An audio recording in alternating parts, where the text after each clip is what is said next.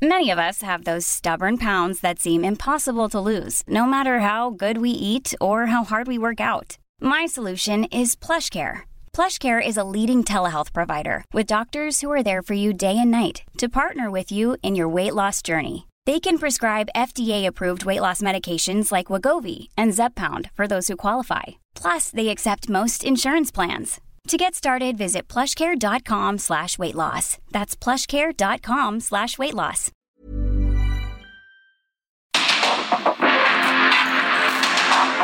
Porque el mundo actual no se entendería sin la economía, las finanzas y los negocios. Acompaña a Mario Maldonado, el columnista de negocios más joven y objetivo del periodismo financiero en su programa. Bitácora de negocios.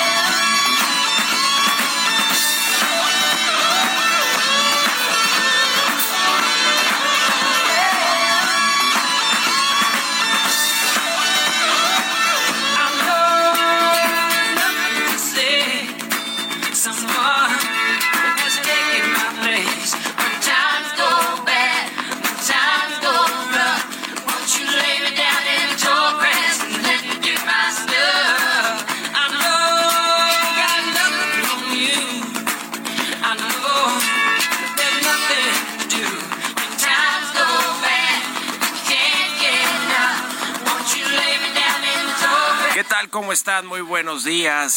Bienvenidos a Bitácora de Negocios. Yo soy Mario Maldonado y me da mucho gusto saludarlos en este lunes 13 de febrero del 2023. Estamos transmitiendo en vivo, como todos los días, aquí en la cabina del Heraldo Radio. Muchísimas gracias por acompañarnos desde tempranito, en punto de las seis que abrimos esta barra informativa del Heraldo, del Heraldo Radio. Y comenzamos este lunes con un poquito de música. Gracias a todos los que nos escuchan aquí en la Ciudad de México, en el interior de la República, en el sur de los Estados Unidos, a través de la radio por internet, en las aplicaciones de radio por internet o, que, o a quienes escuchan el podcast a cualquier hora del día. Muchísimas gracias. Comenzamos este lunes con un poquito de música como todos los días antes de entrar a la información. Esta semana estaremos escuchando canciones de los artistas que más vinilos vendieron en Estados Unidos en el 2022. Se vendieron más de 43 millones de pues de discos en este formato que regresó con éxito. Los vinilos y esta que escuchamos de fondo es de eh, Mac, se llama Second Hand News. Es una canción que fue interpretada por primera vez para la banda de rock británico estadounidense Fleetwood Mac como la pista de apertura de su álbum eh, Rumors de 1977. Bueno, lo vamos a estar escuchando ya aquí en Bitácora de Negocios y le entramos a los temas, le entramos a la información. Vamos a hablar con Roberto Aguilar los temas financieros más relevantes. Mercados en tensa calma esperan inflación de Estados Unidos. La Comisión Europea mejora perspectivas de crecimiento económico y baja inflación, estabilidad de precios, aportación de Banco de México al crecimiento, dice Jonathan Heath, después de que el presidente del observador pidiera al Banco de México que también se encargara del crecimiento económico. Bueno, bueno, pues imagínense, eh, eh, no tendrían que cambiar la ley del Banco de México, la Constitución y bueno, pues qué fácil, ¿no? Si su gobierno no puede aportar el crecimiento, pues que lo haga el Banco, el Banco de México, pues qué más da, ¿no? En fin, vamos a hablar también con Mariana Campos de México Evalúa sobre la deuda del sector público en el 2022, cuánto creció el endeudamiento público, también con José Antonio Centeno presidente nacional de Canacintra, sobre el informe de actividades 2022-2023. Ya prácticamente termina su, su eh, mandato como presidente de Canacintra. Dijo que no se va a reelegir, pero bueno, hay varios temas ahí con la iniciativa privada, también con eh, problemas que tienen dentro de la Concanaco Servitur. Se están peleando allí. También viene este próximo jueves supuestamente el cambio de estafeta o la reelección del actual dirigente Héctor Tejada. Vamos a hablar de eso y vamos a platicar también con Luis Miguel Martínez, presidente del Instituto Nacional de Administración Pública, sobre pues esta, este anuncio que hizo el presidente del observador de que Estados Unidos financie parques eólicos en México en el, en el istmo de Tehuantepec. Le vamos a entrar a todos estos temas aquí en Bitácora de Negocios, así que quédense con nosotros en este lunes 13 de febrero. Vamos al resumen de las noticias más importantes para comenzar este día con Jesús Espinosa.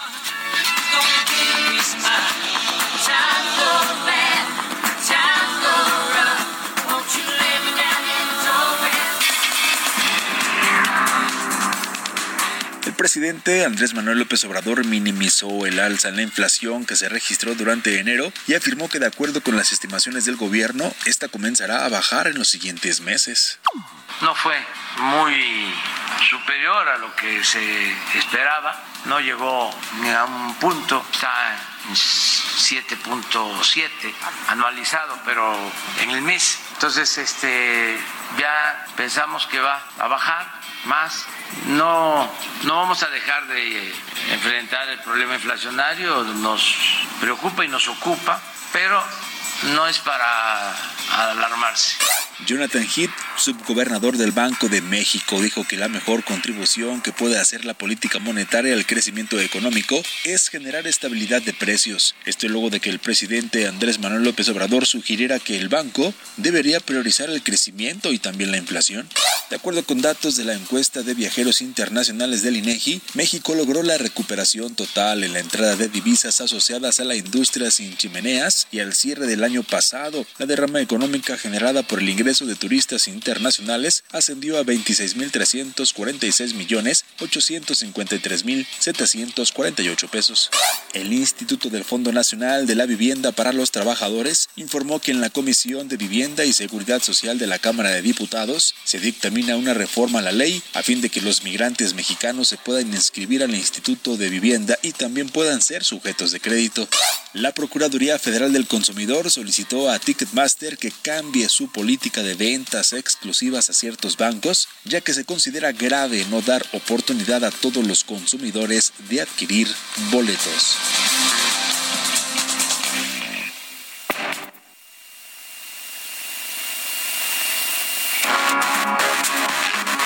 El editorial. Pues ya escuchaba parte de lo que comentó eh, Jonathan Heath, el, el, subgobernador del Banco de México, que pues eh, le dio una explicación muy breve y entendible el presidente López Obrador, quien como ya escuchamos, pidió que el Banco de México, además de controlar la inflación o de buscar la estabilidad de los precios de bienes y servicios en México, pues tenga un enfoque más amplio y que se piense también en el crecimiento económico. Ya le decía, lo que se tendría que hacer con política económica, financiera, fiscal, que le atañe al gobierno, al gobierno federal, pues parece que el presidente observador, como no puede generar crecimiento económico, pues que lo haga el Banco de México. Y le explicó Jonathan Heath que la aportación o contribución del Banco de México al crecimiento económico pues tiene que ver con las tasas de interés contribuyendo, dice Jonathan aquí con tasas de interés lo más bajas posibles, cómo, así es como se puede apoyar el crecimiento y cómo se pueden impulsar estas bajas en la tasa de interés, pues que la inflación y sus expectativas también estén acotadas, eh, reducidas lo más bajo posible.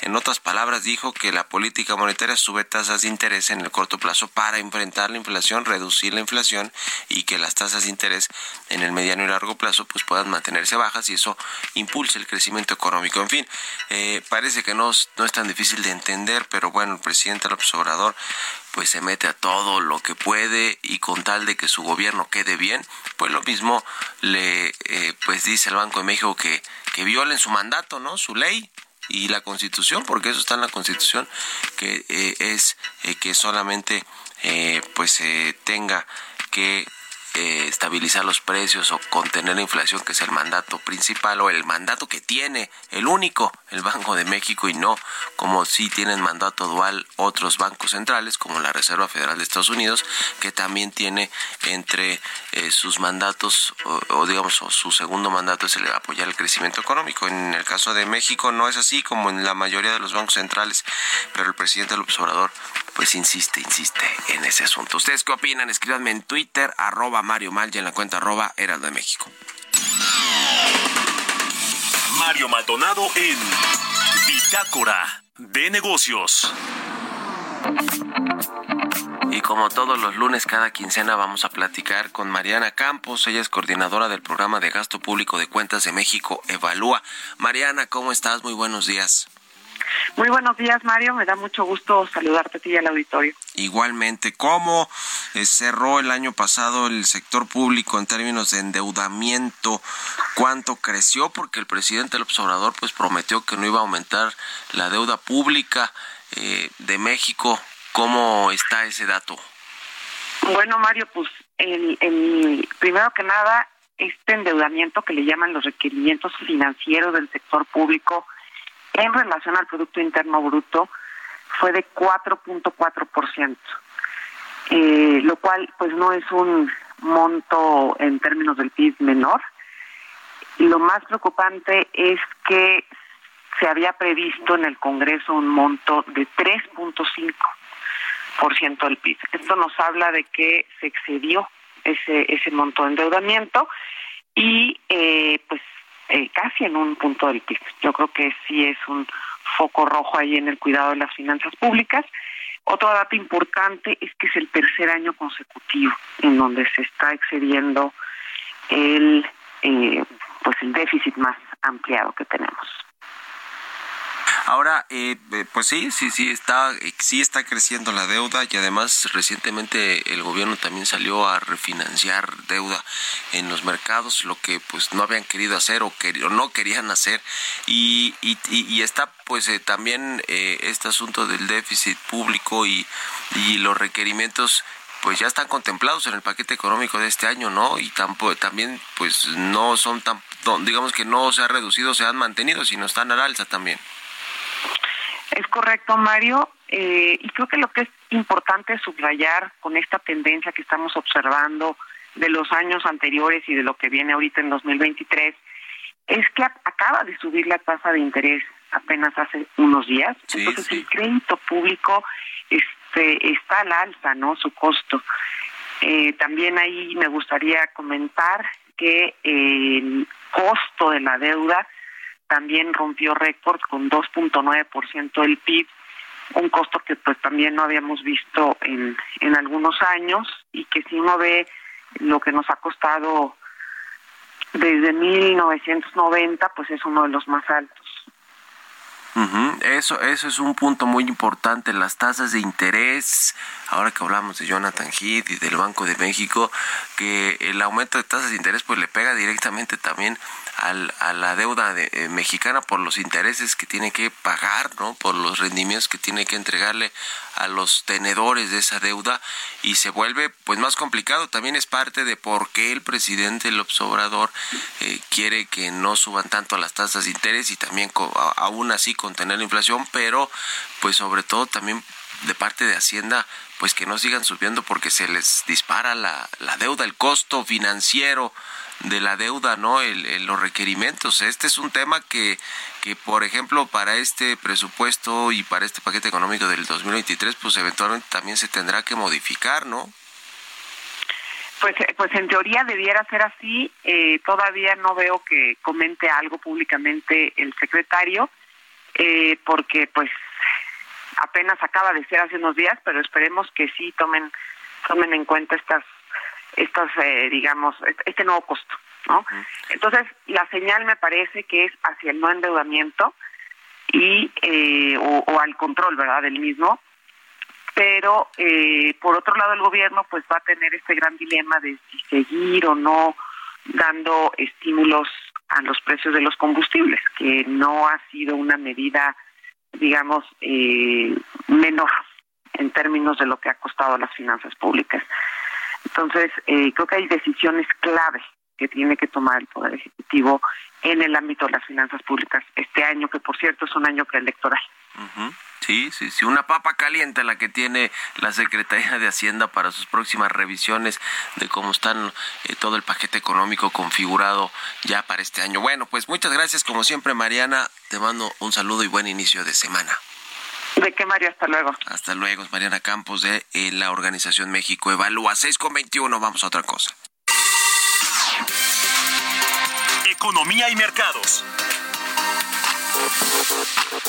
Roberto Aguilar ya está aquí en la cabina del Heraldo Radio. Mi querido Robert, ¿cómo te va? Buenos días. ¿Cómo estás, Mario? Me da mucho gusto saludarte a ti y a todos nuestros amigos. Fíjate que los mercados en tensa calma a la espera justamente del dato de inflación que se va a dar a conocer mañana en Estados Unidos y ahí comenzaron las divergencias, Mario, porque de primera instancia se esperaba que justamente este indicador bajara, pero al final ahora están surgiendo voces y anticipando que en diciembre se habrían modificado algunos precios y con esto la inflación pues en vez de bajar estaría rebotando. Así es que bueno, pues al final del día este es un indicador clave para el futuro de la política monetaria en Estados Unidos. También interesante lo que sucede, Mario, en términos de esta situación geopolítica ahora por el tema de los globos extraterrestres, China, Estados Unidos, Canadá, eso también le ha metido un poco de eh, pues temor y volatilidad a los mercados porque definen como un misterio geopolítico lo que está pasando y bueno, pues sí, hay mucha información respecto a esta situación.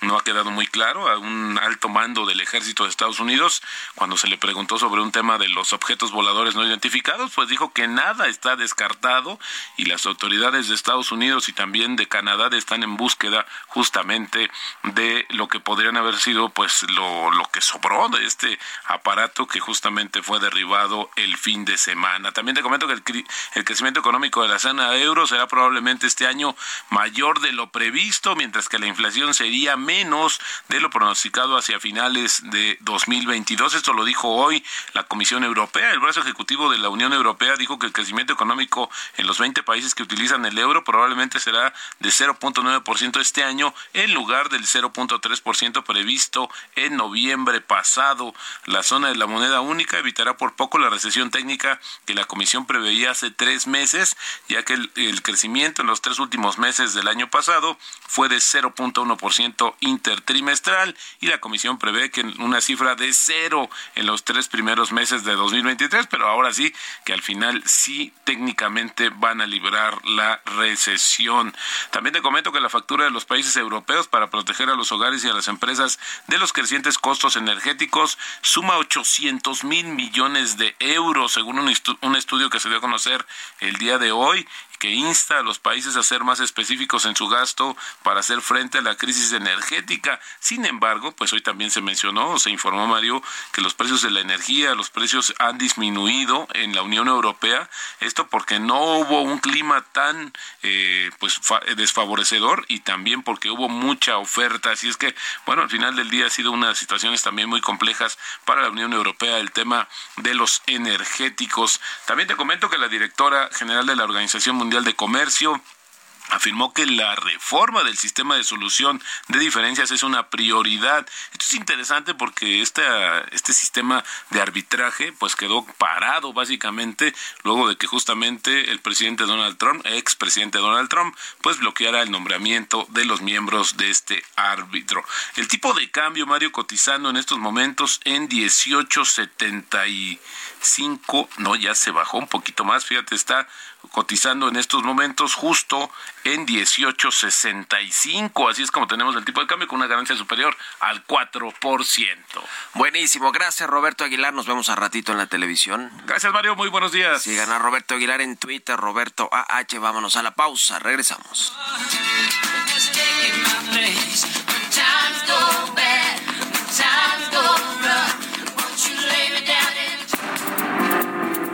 Momento continuamos con la información más relevante del mundo financiero en Bitácora de Negocios con Mario Maldonado. Regresamos.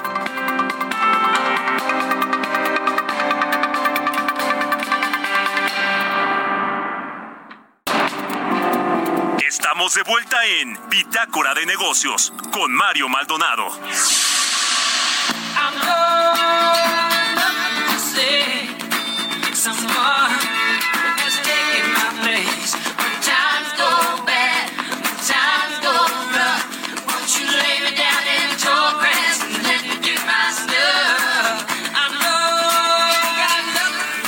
Estamos de regreso aquí en Bitácora de Negocios. Son las 6 de la mañana con 30 minutos, tiempo del centro de México. Y regresamos escuchando un poquito de música antes de irnos con la segunda parte de la información en este programa. Estamos escuchando Fleetwood Mac. Se llama Second Hand News esta canción.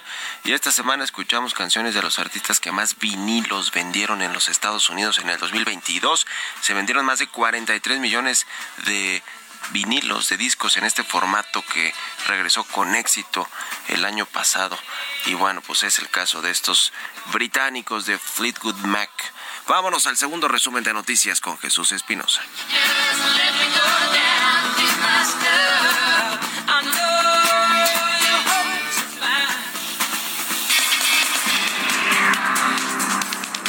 Una nueva investigación contra el ex secretario de Seguridad Pública, Genaro García Luna, podría abonar a la presunta red de corrupción que tenía en México. La jefa de gobierno de la capital del país, Claudia Sheinbaum, informó que se detectaron cuatro órdenes de pago a empresas del exfuncionario giradas por la entonces Procuraduría General de Justicia de la capital del país, por lo que proporcionó la información a la unidad de inteligencia financiera. Al reconocer el aumento de la inflación en México, el presidente Andrés Manuel López Obrador justificó que por esa causa decidieron subir en un 7.82% el costo de las tarifas en la red de autopistas de cuota federal. Sin embargo, dijo que hay concesionarios que abusaron y están cobrando más, por lo que instruyó, según el presidente, a corregir la situación. Mom deserves the best, and there's no better place to shop for Mother's Day than Whole Foods Market. They're your destination for unbeatable savings, from premium gifts to show-stopping flowers and irresistible desserts. Start by saving 33% with Prime on all body care and candles. Then get a 15-stem bunch of tulips for just $9.99 each with Prime. Round out Mom's menu with festive rosé, irresistible berry chantilly cake, and more special treats. Come celebrate Mother's Day at Whole Foods Market. Secretaría de Hacienda recortó por segunda semana consecutiva el estímulo del impuesto especial de producción y servicios a combustibles, diésel, magna y premium para esta semana. De acuerdo al índice de la Sociedad Hipotecaria Federal, en el cuarto trimestre de 2022, el precio de la vivienda en México se encareció 10.4% en comparación con el mismo lapso de 2021.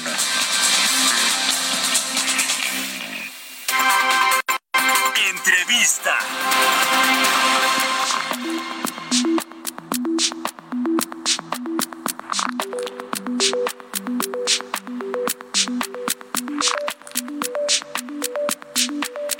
Y bien, ya le decía, vamos a platicar con José Antonio Centeno, él es presidente nacional de la Cámara Nacional de la Industria de la Transformación, la Canacintra. ¿Cómo estás, José Antonio? Buenos días.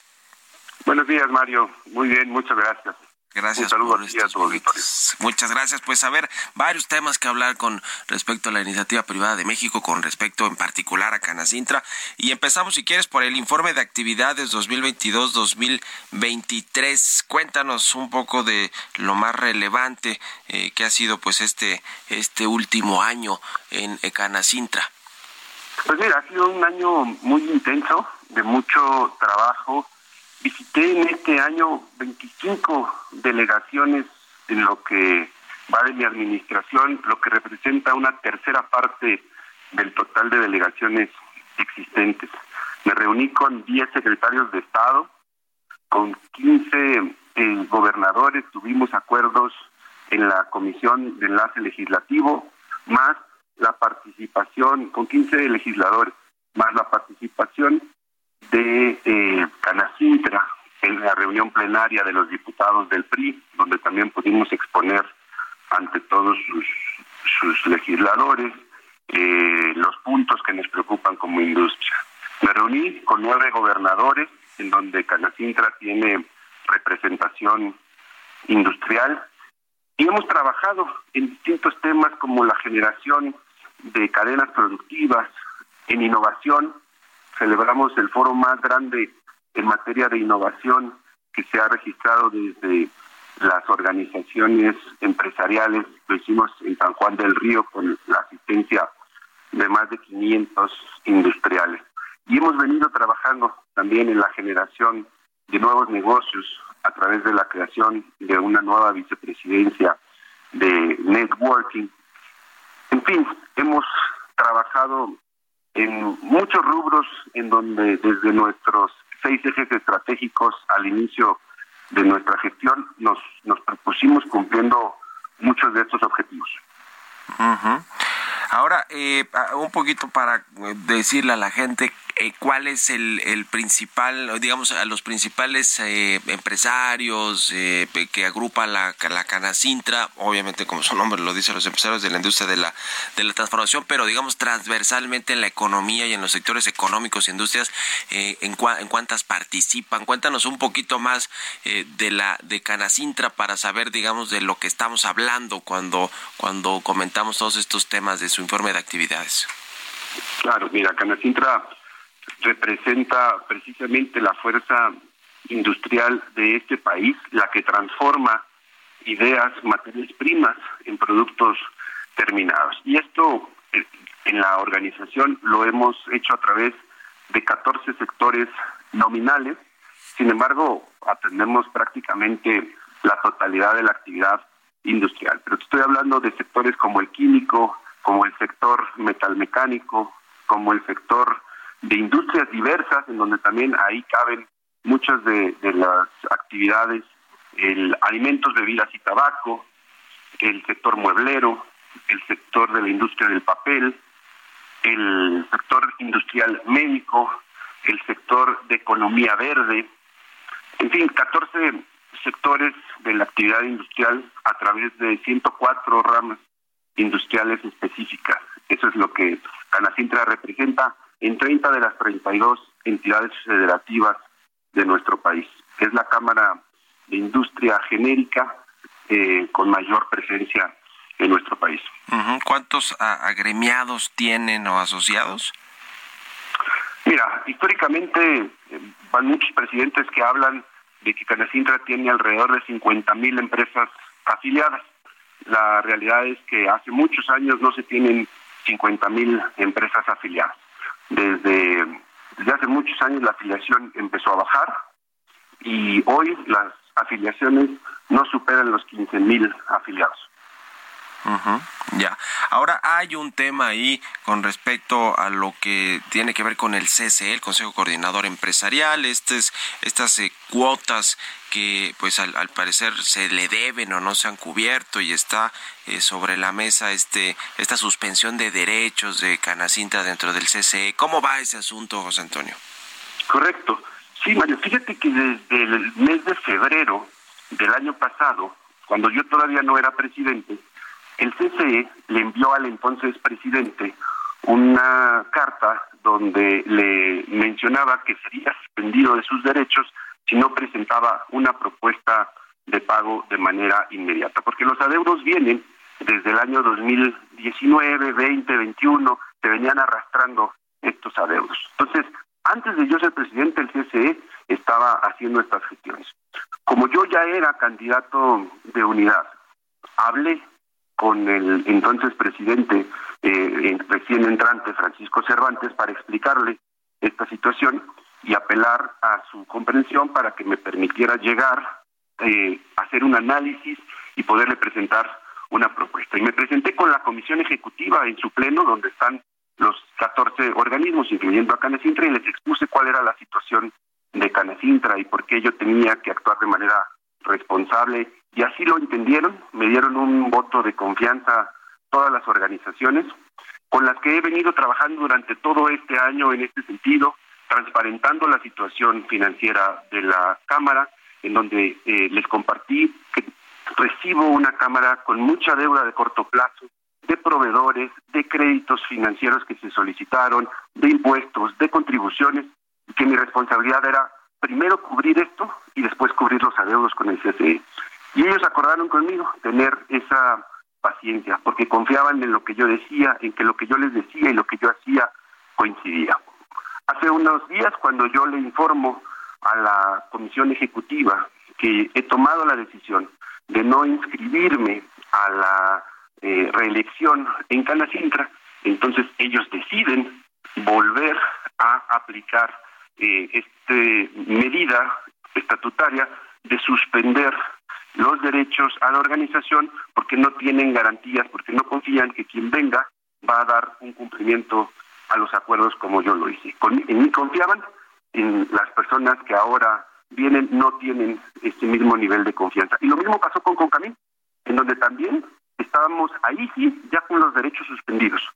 Antes de que yo fuera presidente llevábamos dos años con los derechos suspendidos, en donde no le permitían al presidente de Canacintra en ese momento participar en los consejos directivos, le negaban el acceso, no se participaba en ninguna comisión. Y conmigo, yo participé desde la primera asamblea de Concamín en todos los consejos directivos y se restableció el trabajo en todas las comisiones de trabajo de Concamín para la gente de Canacintra.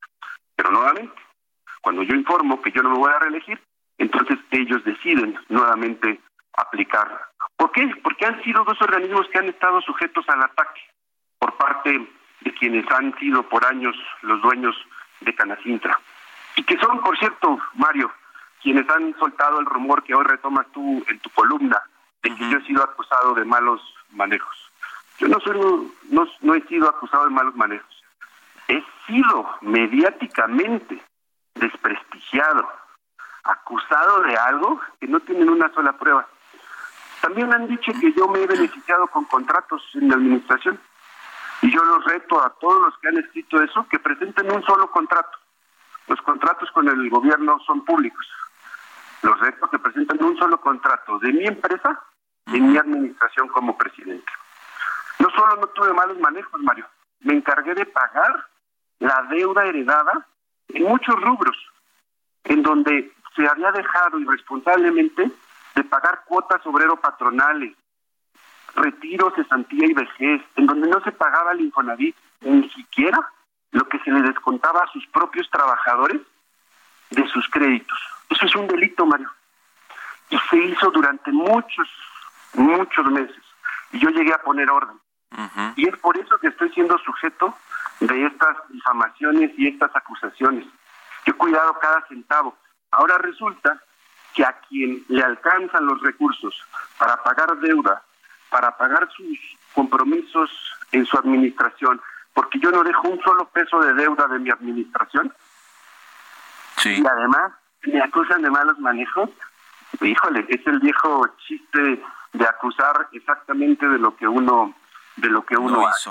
Oye, eh, eh, en 30 segunditos, porque tenemos que ir, a otra cosa. Eh, José Antonio, el, entonces tú ya decidiste que no vas por la reelección, creo que es en marzo ahora, ¿no? Cuando se decide el, tema de la presidencia.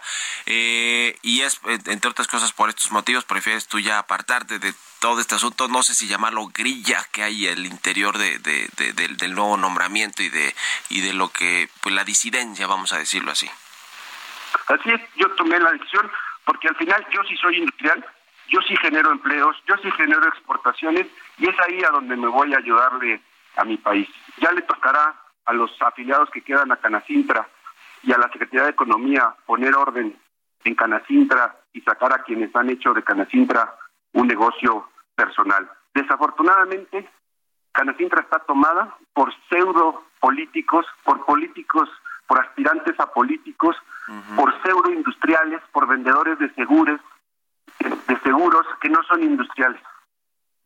Necesitan los verdaderos industriales de México recuperar su cámara a través de la participación más activa y no dejar que un puñado de truanes se hagan dueño de estas instituciones de más de 80 años. Pues ahí está el tema y vamos a seguir en comunicación, si nos permites, de aquí hasta, hasta que sea la elección y, después también con mucho gusto. Y gracias, eh, como siempre, por los minutos, José Antonio Centeno, presidente nacional de Cana Sintra. Muy buenos días. Buenos días, Mario. Buenos días. Hasta luego. 6 con 44, vamos con las historias empresariales. Bitácora de negocios con Mario Maldonado.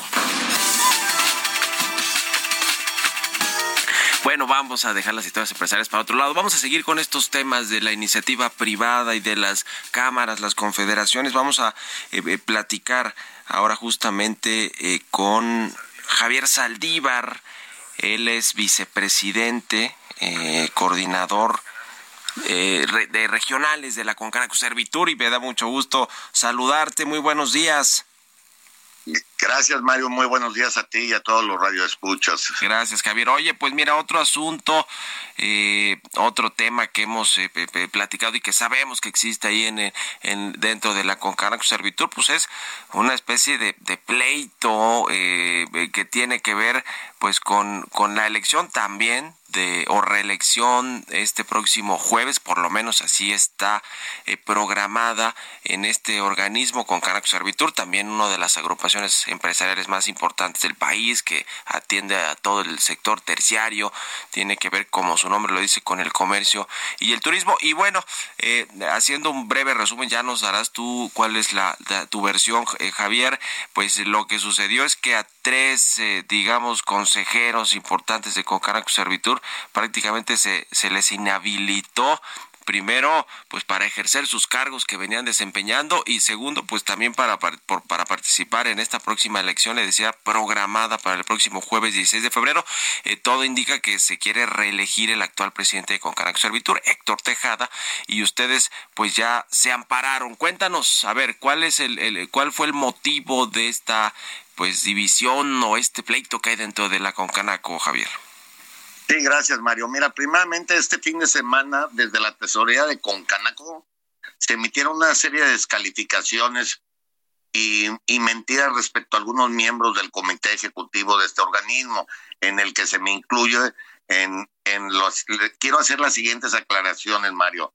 A diferencia de lo que maliciosamente sugiere el boletín emitido por la Confederación el pasado viernes 11, un servidor y el vicepresidente de Salud y vicepresidenta regional de la zona sur, Rafael Sánchez Abadúa, estamos enfrentando injustamente una suspensión temporal de un año, seis meses de nuestros derechos que tenemos en la Confederación. Ese eh, eh, no tienen absolutamente nada que ver con un caso que se llevó hace algunos años de Juan Carlos Pérez Góngora.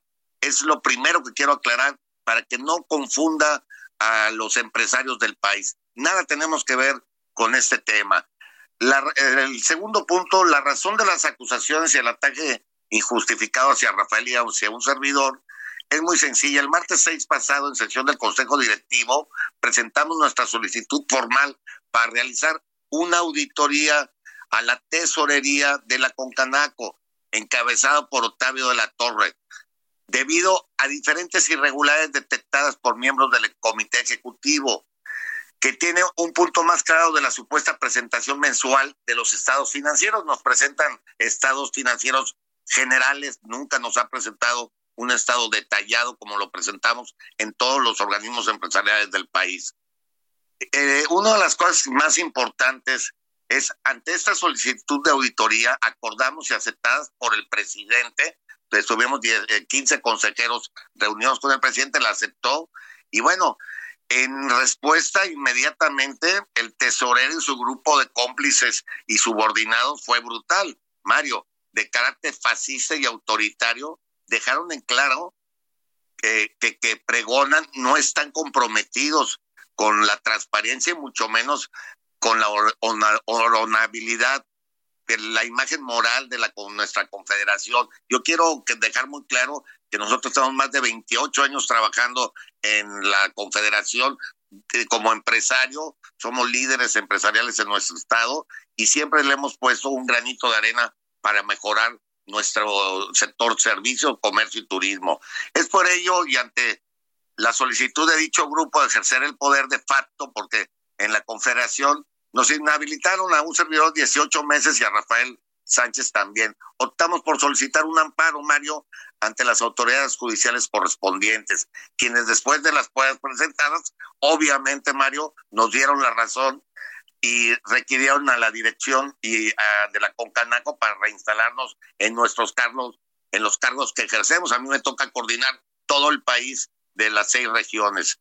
Cabe destacar que al mismo tiempo y ante la visible intervención del tesorero, ha estado realizando el proceso de elecciones de consejeros. Eso es muy delicado. Eh, nos inhabilitaron para no poder participar. En, el presidente de la comisión de electoral lo dieron de baja. Estábamos en un viaje muy importante en representación de la Concanaco en España, donde tuvimos la oportunidad de estar hasta con el rey de, Felipe VI de España. Y bueno, en ese momento nos empezaron el proceso tratando de que no tuviéramos ni tiempo de contestar. Bueno, en eso el, el, nuestro secretario general, el licenciado Guillermo Romero, automáticamente también se ampara porque lo destituyeron del cargo de presidente de la Comisión Electoral. Esto es muy delicado porque eh, pues de ahí se mueven los 33 consejeros pares que cambian cada, cada dos años. Y bueno, en este dictamen también se suspende el proceso de selección de consejeros, se le suspende al presidente reelegirse y obviamente esto es buscando nosotros lo mejor para nuestra confederación, porque eso sí tenemos el corazón bien puesto en nuestra confederación. Es precisamente en este punto, Mario, en donde radica la mayor diferencia entre la idea, la visión y el desempeño de los consejeros. Y todos los miembros estamos a favor, todos queremos la transparencia en el manejo de nuestros recursos. Y el actual el tesorero de Octavio hace una especie de, haz de cuenta que él es el presidente, él se maneja como presidente, hace todo, en las labores de todos, se mete en todas las áreas y realmente nos ha causado un problema muy grande de tener un conflicto como ese, que realmente era muy sencillo meter una auditoría para una transparencia de nuestros recursos, del recurso del sector empresarial que pagamos a nuestra confederación. ya. Como se puede participar Sí, Javier, no te iba a preguntar, a ver, eh, además de que eh, con este amparo que consiguieron, pues está suspendido todo este asunto de la inhabilitación y de y de por lo menos lo que tengo entendido de la votación del próximo jueves eh, para reelegir a Héctor Tejada. ¿Ustedes han encontrado en estas auditorías o, o, en la solicitud de hacer auditorías irregularidades en el manejo de los recursos financieramente? En un minutito y medio, por favor, porque nos queda la guillotina.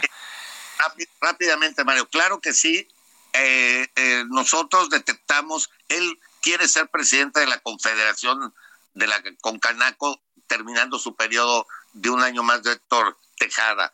Él fue y compró una cámara, él vive en Mérida y fue hasta Ensenada para poder cumplir con los requisitos. Ha estado utilizando los recursos de la Confederación para lucirse personalmente y lo único que, esperamos nosotros y se lo solicitamos a nuestro presidente es una auditoría, una transparencia, cosa que a la hora que lo solicitamos, Mario, inmediatamente nos inhabilitan. Esto realmente es absurdo. Eh, me duele tener que estar en los medios de comunicación platicando un tema tan delicado como es la Confederación de Cámaras, el mayor organismo del país, y pues solamente aquí la autoridad nos da la razón al momento de hacer la suspensión, que fuimos inhabilitados injustamente y que el manejo de los recursos algo esconden, algo esconden porque era tan sencillo de decir, aquí están como se presentan, Mario, en cualquier empresa o en cualquier negocio. Pues vamos a seguir eh, este tema y estaremos en comunicación y pues te agradezco, te agradezco estos, estos minutos para el Heraldo Radio, Javier Saldívar, coordinador de regionales de la Concanaco Servitur y, y otros puestos ahí dentro de este organismo, de esta confederación. Muchas gracias y estamos en contacto. Mario, muy amable a ti y a todos los radioescuchas de ese importante programa. Que tengan muy, buen día. Igualmente, igualmente para ti. Bueno, pues así, algunas cosas que tienen que ver con la iniciativa privada del país, que bueno, pues es muy relevante siempre hablar de todas estas cámaras, confederaciones, agrupaciones de la IP en México, porque pues son las representaciones efectivamente de todos los empresarios, de todas las unidades económicas del país, de muchos trabajadores, representaciones ante el gobierno federal en diferentes eh, públicas eh, y en organismos privados, en fin, en fin, por eso es importante hablar de todas estas que descuelgan, eh, pues casi todas del Consejo Coordinador Empresarial, que es como la cúpula de cúpulas, y de ahí vienen todas estas otras. Así que bueno, por eso les damos mucho seguimiento aquí en Bitácora de Negocios, pero ya se nos acabó el tiempo y con esto nos despedimos. Muchísimas gracias a todos ustedes por habernos acompañado este lunes, inicio de semana aquí en Bitácora de Negocios. Se quedan en estas frecuencias del Heraldo Radio con Sergio Sarmiento y Lupita Juárez. Nosotros nos vamos a la televisión, al canal 8 de la televisión abierta, las noticias de la mañana y nos escuchamos aquí mañana tempranito a las 6. Muy buenos días.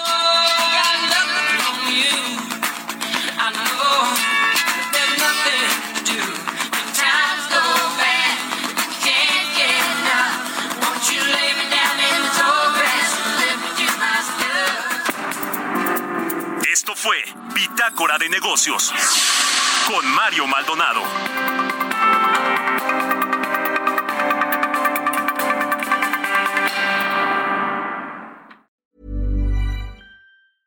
Mom deserves the best, and there's no better place to shop for Mother's Day than Whole Foods Market. They're your destination for unbeatable savings, from premium gifts to show-stopping flowers and irresistible desserts. Start by saving 33% with Prime on all body care and candles. Then get a 15-stem bunch of tulips for just $9.99 each with Prime. Round out Mom's menu with festive rosé, irresistible berry chantilly cake, and more special treats. Come celebrate Mother's Day at Whole Foods Market.